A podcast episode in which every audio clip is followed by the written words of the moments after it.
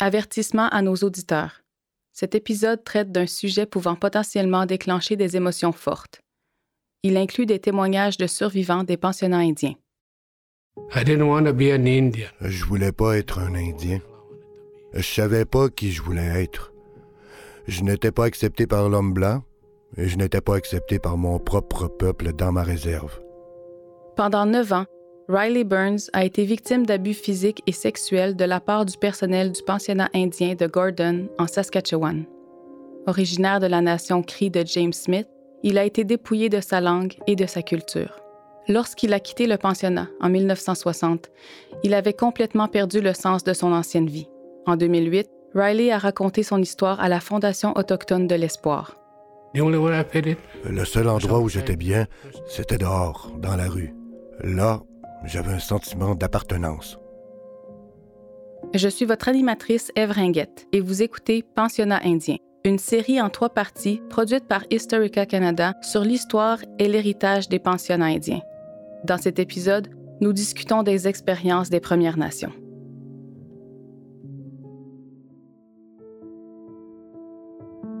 Dans les années 1800, le gouvernement fédéral a commencé à collaborer avec les églises chrétiennes pour mettre sur pied un système de pensionnats indiens à travers le pays.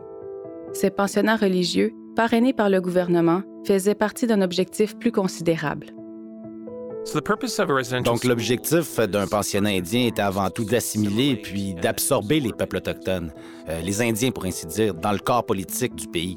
Voici Dr. Negan Wewidum James Sinclair professeur à l'Université du Manitoba et chroniqueur pour la Winnipeg Free Press. Je suis Anishinaabe de Little Peguis ou de St. Peter's Indian Settlement, juste au nord de Winnipeg. C'est environ une heure au nord de Winnipeg. Vous ne trouverez ça nulle part sur une carte parce que, en 1907, notre famille et notre communauté ont été déracinées et transférées dans ce qui est maintenant la Première Nation de Peguis, au milieu d'Interlake, au Manitoba. Avant les premiers pensionnats financés par le gouvernement fédéral, les colons européens avaient tenté d'intégrer les Premières Nations et certains métis au sein de ce qu'ils considéraient être la société civile. Cela impliquait de les dépouiller de leurs droits, de leur langue, de leur culture et de leurs traditions. Une loi a finalement été instaurée, rendant plusieurs types de cérémonies autochtones illégales. De nombreux membres des Premières Nations avaient l'interdiction de quitter leur communauté sans la permission d'agents indiens qui représentaient le gouvernement au sein des réserves. Le gouvernement a donc décidé que le meilleur moyen d'engendrer l'intégration des peuples autochtones à la société euro-canadienne était de retirer les enfants de leur communauté, de les éloigner de leur foyer et de leur culture. Aujourd'hui, la seule chose qui reste du bâtiment principal de Gordon, le pensionnat que Riley Burns a fréquenté, est une grosse cloche en bronze. Mais pendant plus de 100 ans, de 1876 à 1996, l'Église anglicane et plus tard le gouvernement fédéral y ont supervisé l'assimilation de milliers d'enfants autochtones. L'action d'assimiler consiste essentiellement à transformer une personne en une autre. Il s'agit de rejeter qui est cette personne, de lui faire oublier qui elle est, sa langue, sa culture, ses traditions, sa famille, et puis de remplacer tout cela par autre chose, une façon de penser différente, une façon d'être différent, une perspective différente. Le problème est bien entendu que vous devez ensuite vous regarder dans le miroir et que vous pouvez vous voir tel que vous êtes réellement. Mais on vous a appris ce raisonnement étranger. Par conséquent, vous êtes naturellement en conflit. L'assimilation est donc aussi un processus de traumatisme et de conflit très profond. La question de savoir quoi faire avec les Indiens ou le problème indien, pour ainsi dire, était en fait de prendre le contrôle des peuples autochtones. Puis en 1876, c'était le contrôle de leur tenue vestimentaire, de leur capacité de bouger, de leur façon de se gouverner eux-mêmes. Puis finalement, dans les années 1890, ils ont commencé à obliger les enfants autochtones à fréquenter les pensionnats de dénomination chrétienne qui avaient été contractés par le Canada pour faire fonctionner ce système d'assimilation.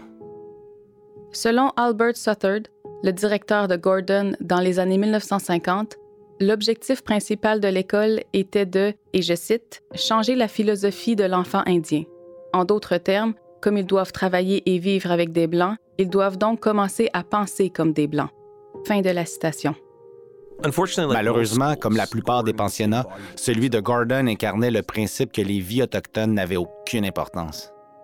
En tout, plus de 150 000 enfants métis, inuits et des Premières Nations ont fréquenté les pensionnats indiens. Parmi ceux-ci, des milliers sont morts, soit au pensionnat, soit en conséquence de leur expérience vécue dans le système.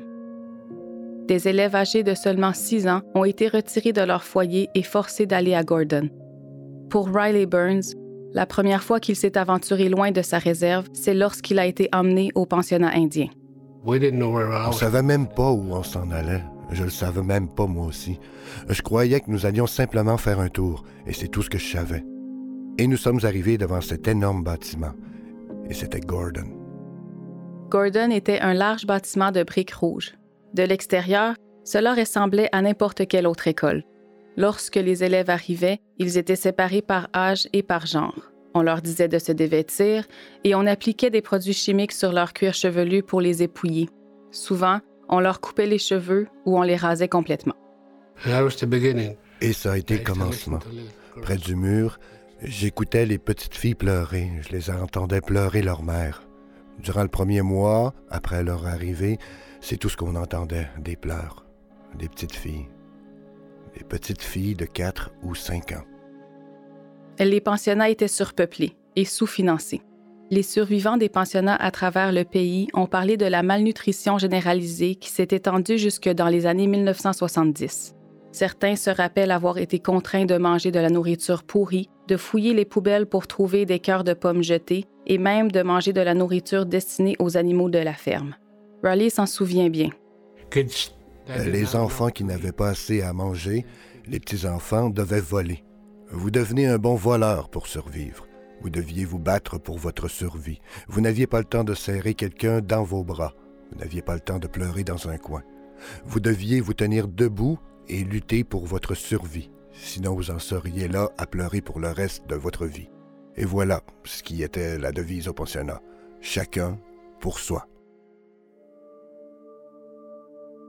La série de balado-diffusion sur les pensionnats indiens fait partie d'une plus vaste campagne de sensibilisation créée par Historica Canada et financée par le gouvernement du Canada dans l'esprit de réconciliation présenté par la Commission de vérité et réconciliation du Canada. En plus de la série de balado-diffusion, Historica Canada propose également une série de vidéos, un guide pédagogique et plusieurs nouveaux articles dans l'Encyclopédie canadienne sur l'histoire et l'héritage des pensionnats. Consultez le site web encyclopédiecanadienne.ca pour plus d'informations.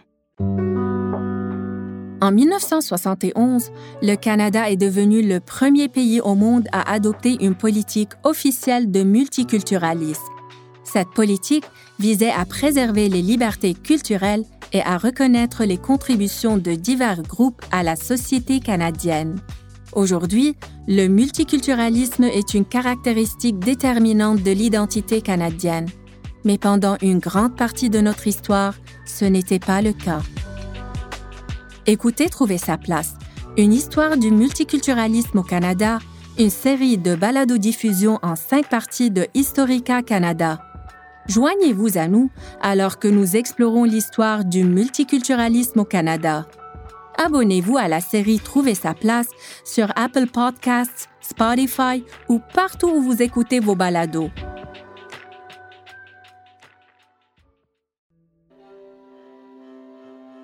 Voici ce à quoi une journée typique au pensionnat pouvait ressembler.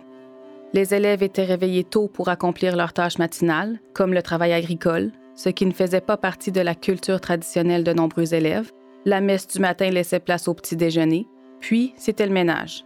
Dans la plupart des pensionnats, deux à quatre heures seulement étaient consacrées à un réel apprentissage scolaire. Le reste de la journée était occupé par des travaux physiques et des études religieuses. Voici ce que Negan raconte au sujet de ses routines. Au sein de ce curriculum se trouvaient deux principes de base. Premièrement, les Indiens sont des problèmes. Et deuxièmement, les Canadiens sont des solutions. Et les Indiens sont inférieurs, les Canadiens sont supérieurs. Et l'autre leçon la plus importante, c'est que vous ne devez jamais montrer de résistance à ces faits. Les administrateurs scolaires s'attendaient à ce que les élèves apprennent l'anglais ou le français rapidement. À peine un mois après son arrivée à Gordon, Riley se souvient d'avoir été battu pour avoir parlé en cri avec un garçon qui venait de sa réserve. En classe, il a été frappé sur les mains avec une règle parce qu'il ne comprenait pas l'anglais. Souvent, on me mettait du savon dans la bouche parce que je parlais cri. Je parlais ma propre langue. C'était une chose à ne pas faire, mais je le savais pas. Je me demandais pourquoi. Je croyais que j'avais peut-être la bouche chale, mais je suppose que j'avais probablement la bouche chale parce que je parlais cri. Quatre ans après l'arrivée de Riley au pensionnat, un nouveau directeur a pris la relève, le révérend Albert E. Suttard. C'est cet homme qui a proféré que les peuples autochtones devaient penser comme des Blancs. Riley affirme que tout a empiré avec Suttard aux commandes. C'est à partir de ce moment qu'on a vécu l'enfer. Et je dis bien l'enfer.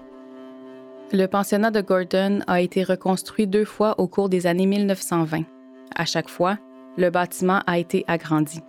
Au moment où Riley y était, Gordon hébergeait environ 120 élèves. Malgré les reconstructions, l'école était un désastre. Entre 1945 et 1953, l'école a dû fermer plusieurs fois en raison de problèmes mécaniques et d'eau potable contaminée. Durant l'automne après l'arrivée de Suttard, lorsque Riley est retourné au pensionnat, de hautes clôtures entouraient le bâtiment, enfermant les enfants dans la cour comme des wapitis, tel que le raconte Riley. On en était là. On avait perdu notre liberté, notre capacité de jouer comme des petits garçons qui courent partout. On n'avait pas le droit de faire quoi que ce soit. On n'avait pas le droit de se promener avec quoi que ce soit. Il est à noter ici que la section suivante décrit en détail des cas particuliers d'abus qui pourraient troubler certains auditeurs. Des émotions complexes pourraient en surgir. Prenez des pauses et contactez une personne de confiance. Si possible, demandez de l'aide à quelqu'un de bien informé sur les pensionnats et leur héritage. Il peut s'agir d'un aîné, de transmetteurs du savoir autochtone ou d'autres professionnels de la santé de votre communauté. Le pensionnat de Gordon, l'endroit a toute une réputation. Le pensionnat était un endroit où les abus généralisés se produisaient régulièrement. Un endroit où les élèves étaient constamment témoins des mauvais traitements qui y sévissaient. Et c'est à cet endroit, des pensionnats tout comme cet endroit, que sont sortis les, les héritages qui ont eu un impact profond et puissant sur les communautés.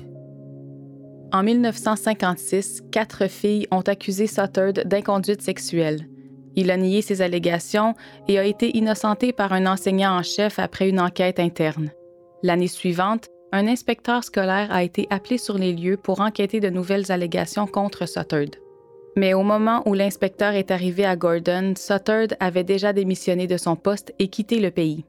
Dans son enquête, l'inspecteur a constaté que les cheveux de deux filles qui avaient tenté de s'enfuir du pensionnat avaient été coupés très courts, une fille a été hospitalisée après avoir reçu ce qui avait été décrit comme, je cite, une punition sévère. Fin de la citation. L'enquêteur a conclu que l'impression exprimée généralement est que l'intimidation est certainement très courante.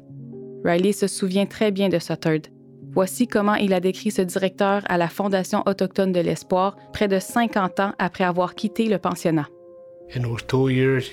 Au cours de ces deux années, on croirait que c'était 40 années, mais ces années ont été très difficiles. Cet homme avait perdu la raison.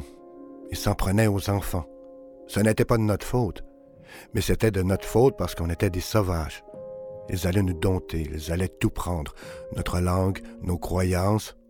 Ils l'ont fait. La longue histoire d'abus psychologiques, physiques et sexuels infligés aux élèves de Gordon s'est poursuivie au fil des années. Entre 1968 et 1984, William Peniston Starr s'est servi de son poste de directeur de Gordon pour cibler et abuser des centaines de jeunes garçons. Les élèves les plus âgés de Gordon assumaient souvent la responsabilité de protéger les plus jeunes élèves. Les survivants décrivent comment ils tentaient de rester réveillés toute la nuit, luttant contre le sommeil afin de faire cesser les abus. Mais il y avait des limites à ce qu'ils pouvaient faire. Certains survivants décrivent des abus si horribles que ces enfants n'ont jamais eu la chance d'apprendre. Certains d'entre eux n'ont jamais appris à lire ni à écrire. Pour chaque histoire d'abus, j'ai entendu une histoire de résistance. Voici encore Negan. Et cette résistance peut être très forte. C'est comme une riposte. C'était parfois une histoire d'évasion, de fuite. Mais la résistance pouvait également avoir de graves répercussions. Lorsque Andrew Gordon, 11 ans, s'est enfui du pensionnat par une froide journée de mars 1939, les administrateurs n'ont pas dit à ses parents qu'il avait disparu. Ils n'ont pas non plus déposé de rapport auprès des affaires indiennes ou de la police. La seule raison pour laquelle le père d'Andrew a su que son fils avait disparu, c'est parce qu'un visiteur lui a dit qu'Andrew n'était pas à l'école. Il a trouvé le corps gelé de son fils trois jours après la fuite du garçon, à 7 milles du pensionnat et à seulement un mille de la maison. Ce n'est qu'en 1993, neuf ans après sa démission, que William Starr a été reconnu coupable de dix chefs d'agression sexuelle. Les survivants étaient tous des étudiants de sexe masculin âgés de 7 à 14 ans au moment de leur agression. 230 personnes ont reçu un règlement de la part du gouvernement fédéral pour la façon dont elles ont été traitées à Gordon. Toutes ces personnes ont déclaré avoir été maltraitées par William Starr. Il a été condamné à seulement quatre ans et demi de prison. Ces histoires ont fait surface au fil des années, décrivant très distinctement les adultes au pouvoir dans les pensionnats qui exploitaient les enfants, le plus souvent de manière sexuelle et physique. Et ceci a créé des héritages qui se sont ensuite propagés dans les communautés de différentes manières. Ce dont on parle moins, qui est ressorti de la commission de vérité et réconciliation, et qui est en fait probablement l'une des choses les plus difficiles à entendre, c'est qu'il y avait une violence généralisée entre les élèves. Ed Bitternose a fréquenté trois pensionnats, dont le premier était celui de Gordon. Il avait huit ans. En 2008, il a raconté à la Fondation autochtone de l'Espoir comment il avait été intimidé et maltraité par des élèves plus âgés. Quand nous sommes arrivés, nous nous sommes d'abord battus, moi et un de mes cousins. Nous nous sommes battus. J'ai gagné et pour cette victoire, j'ai été suspendu dans le puits. Ils m'ont pendu par les bras et m'ont laissé là. Je suis resté là, je suppose, pendant la première période parce que je suis arrivé à temps pour le souper. Je n'ai pas dit à personne. Ed dit qu'il n'avait pas si peur d'être abandonné dans le puits sombre. C'était plus plaisant que d'être au pensionnat. Ils sont revenus et m'ont laissé partir. Les mêmes gars qui m'avaient suspendu là sont revenus et m'ont soulevé et c'était une grosse blague. J'ai ri aussi. Pourquoi j'ai ri? Je ne sais pas. Ed se battait souvent au pensionnat. En vieillissant, il s'est tourné vers l'alcool pour gérer ses traumatismes et sa tendance à se battre est alors devenue encore plus forte. Peu lui importait de gagner ou de perdre. Il n'avait pas besoin d'une raison pour se battre. Lorsqu'il en est venu à demander de l'aide pour sa colère et son alcoolisme, il se sentait impuissant. Je sais même pas comment parler à ma femme. Je sais même pas comment parler à mes enfants. Je sais pas quoi faire de toutes ces émotions. La thérapie et la gestion de sa colère ont aidé Ed à comprendre et à donner un tant soit peu de sens à ce qui lui est arrivé au pensionnat indien. Mais ce ne sont pas tous les survivants qui ont pu avoir accès à ces services ou qui sont dans un état d'esprit leur permettant de demander de l'aide. Des études ont démontré qu'en général, les survivants courent un risque accru d'avoir des problèmes de santé mentale ou physique.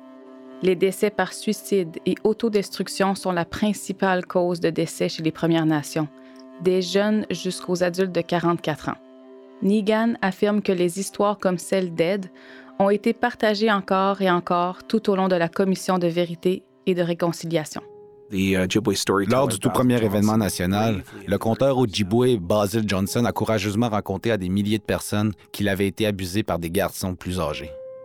Et cette histoire était très difficile à entendre parce que ce qui en ressort, c'est que non seulement les enfants ont été témoins des abus, mais ils ont également appris ce comportement et se sont mis à agir ainsi entre eux. C'est la chose la plus difficile à comprendre. Mais cela indique également que la violence était tellement répandue que les élèves commençaient à se maltraiter les uns et les autres.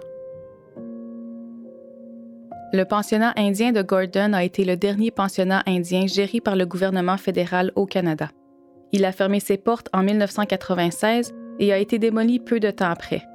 Mais pour les survivants, leurs familles et amis et leurs communautés, le système des pensionnats indiens continue de hanter leur quotidien. Lorsqu'il a été interviewé en 2008 par la Fondation autochtone de l'Espoir, Ed Bitternose avait déjà laissé tomber une partie du fardeau de ses propres expériences. Le pensionnat m'a appris à ne rien ressentir. Il m'a appris que j'étais moins que ce que j'étais. Mais ce n'est pas le cas, on n'a pas à en être là. On n'a pas besoin d'être ce petit bonhomme effrayé qui a peur et qui veut juste frapper. Mais vous n'avez pas à transporter la peur dans toutes les autres choses négatives. Vous n'avez pas à transporter cette peur dans la colère. C'est correct d'être en colère. En 2008, en présence de survivants et de la Chambre des communes, le premier ministre de l'époque, Stephen Harper, a présenté des excuses officielles aux survivants des pensionnats indiens. Il a reconnu le rôle du gouvernement fédéral dans la création d'un système qui a enlevé de force les enfants autochtones de leur foyer et de leur communauté, les a privés des soins et du soutien de leur famille et les a dépouillés de leur culture et de leur identité. Non seulement vous avez subi ces mauvais traitements pendant votre enfance, mais en tant que parent, vous étiez impuissant à éviter le même sort à vos enfants, et nous le regrettons. Le fardeau de cette expérience pèse sur vos épaules depuis beaucoup trop longtemps. Ce fardeau nous revient directement en tant que gouvernement et en tant que pays. Negan dit que des mesures généralisées doivent être prises afin de réparer les dommages que les pensionnats indiens ont causés, avant que toute forme de réconciliation puisse commencer. C'est notre travail, ensemble, de comprendre comment aller de l'avant ensemble. Et la première chose à faire est de reconnaître la vérité. Et nous continuons d'être coincés dans la phase de vérité en tant que pays.